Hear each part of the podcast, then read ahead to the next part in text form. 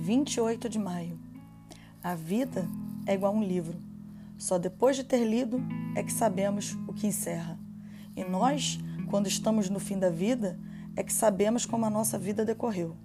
A minha, até aqui, tem sido preta. Preta é a minha pele. Preto é o lugar onde eu moro.